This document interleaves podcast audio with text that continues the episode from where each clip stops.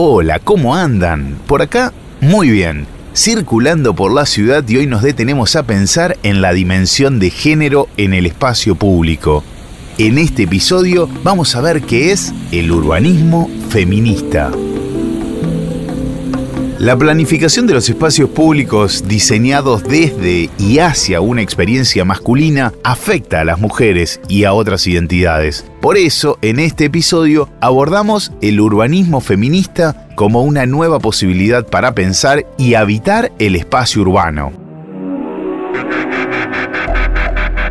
Bueno, pensemos cuál es el sujeto de nuestras ciudades. Ella es Silvia. Las ciudades están pensadas para individuos independientes que no se ocupan de las tareas de cuidado, en general para hombres jóvenes, heteros, saludables, etc. Y vemos que este modelo fracasó, es un modelo frágil. Silvia forma parte de la ciudad que resiste, un colectivo interdisciplinario de la ciudad de La Plata. Pensemos quiénes usan las ciudades, cómo las usan, cómo deberían ser. La ciudad, así como es, ¿Está decidida por nosotros? ¿Está definida así en términos de centro y periferia? ¿Y quiénes son los que más padecen estas ciudades? La posibilidad de pensar ciudades feministas se viene dando en diferentes puntos del planeta de manera muy interesante.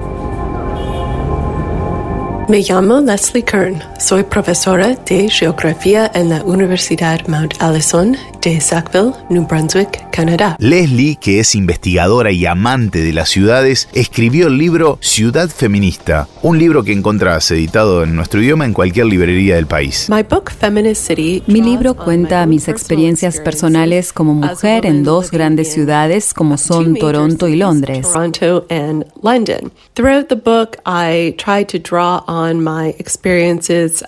Intento transmitir mis experiencias como madre, como estudiante, como activista, como mujer viajera y viajando sola, y algunas cosas más que presentan una imagen de cómo es el día a día de una mujer en una ciudad, y para dar algunas ideas y visiones sobre qué podría cambiar para que las ciudades se sientan más acogedoras, más seguras y más adecuadas para las mujeres. more welcoming, uh, safer, and more equitable for women. So the book incorporates my own stories as well as decades of academic research from Así que el libro incorpora tanto mis propias experiencias e historias como décadas de investigación académica que incluyen cuestiones como el transporte, la urbanización, el peligro, los controles y más, para poder dar la visión de alguien que está desde adentro, el día a día de la ciudad, desde la perspectiva de una mujer like from a women's perspective. En nuestra web, que es www.circulantes.com.ar, puedes encontrar la entrevista completa que le hizo Lu Fernández Cívico a Leslie. The book el libro contiene capítulos que nos llevan a través de algunas de estas diferentes experiencias. Hay todo un capítulo sobre la maternidad y las barreras físicas y sociales que madres y padres, en particular madres, tenemos que enfrentar día a día para atravesar y navegar la ciudad con bebés, cochecitos y niños pequeños. Babies and small children.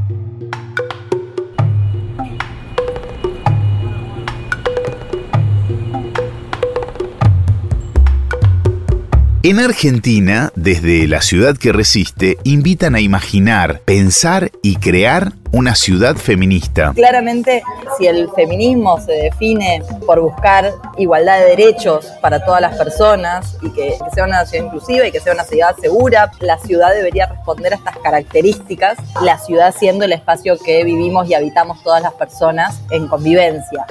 Caro Huffman es la fundadora de Urbanismo Vivo. Ya la conocemos de otros episodios. Urbanismo Vivo es una ONG que trabaja en proyectos que conectan la ciudad con la ciudadanía y que trabaja en conjunto con la ciudad que resiste.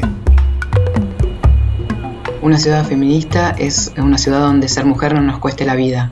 Una ciudad inclusiva y de igualdades. Una ciudad con espacios verdes, con seguridad y contención social. Una ciudad en la que no seamos invisibles. Una ciudad la Ella es Leticia Buceto, arquitecta, también nos habla desde la ciudad de La Plata. La ciudad no es una, es un collage que sucede en el tiempo y con el hacer vivir de sus habitantes. El feminismo tampoco es uno. La ciudad feminista será la expresión diversa de los diversos feminismos en el espacio. Frente a la ciudad pensada por y para el hombre prototípico y los modelos hegemónicos, nos planteamos una mirada colectiva y situada de la ciudad que habitamos. El feminismo materialista comienza con la vivienda. ¿De qué manera la vivienda niega, empeora la condición femenina. Ana María Rigotti es arquitecta e investigadora de temáticas vinculadas al urbanismo. Entonces, dentro de esas líneas del urbanismo feminista, que hay unos libros claves en 1980 de Dolores Hayden y Gwendolyn Wright, que son las que rastrean el archivo y publican cada una dos o tres libros, que van rescatando estos movimientos que tuvieron antecedentes en el siglo XIX, pero que promueven para futuro. ¿Qué hay atrás del urbanismo feminista? Digamos, del feminismo materialista. ¿Qué planteaban?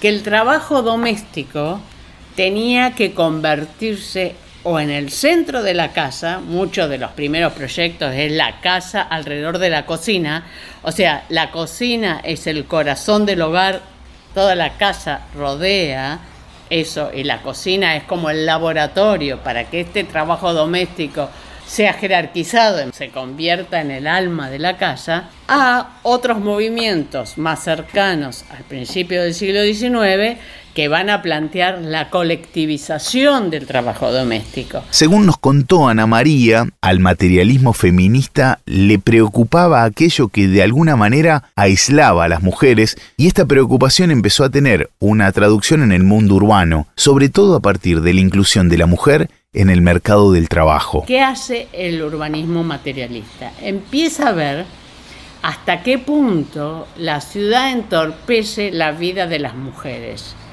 pero, ¿hasta qué punto? Vos no podés salir a pasear en cochecito a tu nene porque no podés bajar la vereda, porque no hay lugar para depositar el carricoche.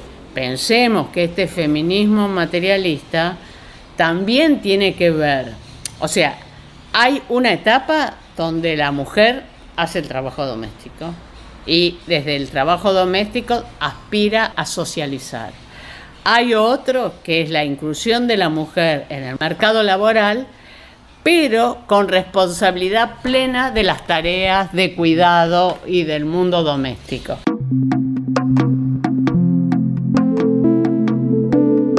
Hay muchas maneras diferentes de analizar la desigualdad de género. Se puede ver desde una perspectiva legal, se puede explorar el sistema educativo, pero Leslie Kern lo hace desde la geografía, como una forma nueva de entender cómo funciona el poder y cómo la desigualdad se mantiene en la sociedad.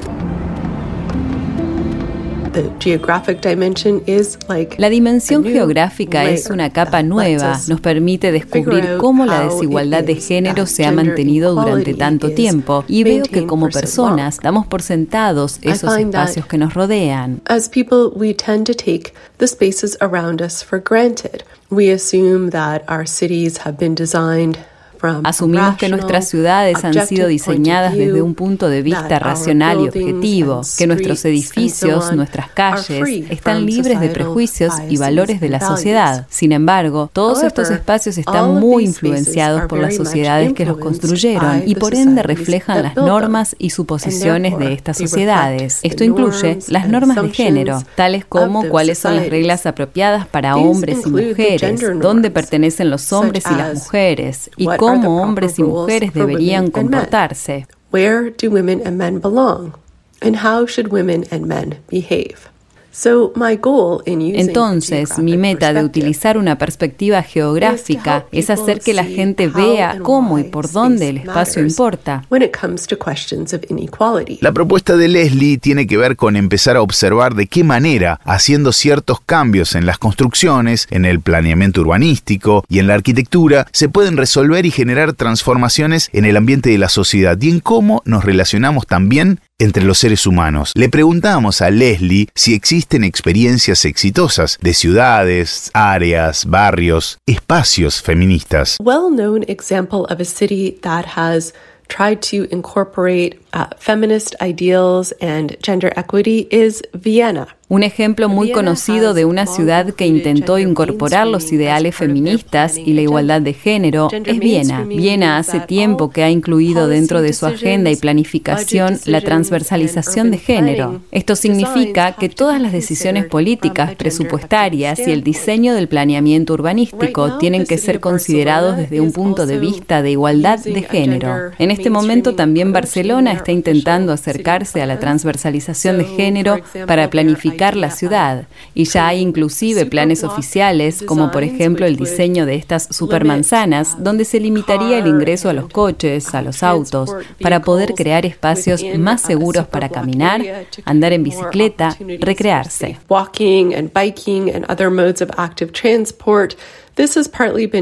Te recomendamos que busques en nuestra segunda temporada el episodio completo que le dedicamos a las supermanzanas.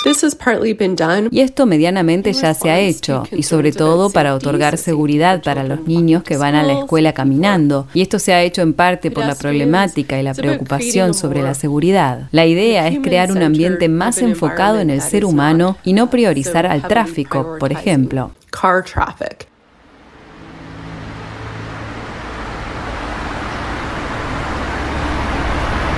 Como vimos en este episodio, la planificación de los espacios urbanos está sumamente influenciada por los sujetos y las sociedades que los construyeron, con sus normas y valores. Pero es posible empezar a mirar la ciudad con diferentes ojos, a comprender las maneras en que la ciudad está dispuesta con respecto al género, a la sexualidad y tanto más. Y desde ahí empezar a explorar nuevas posibilidades.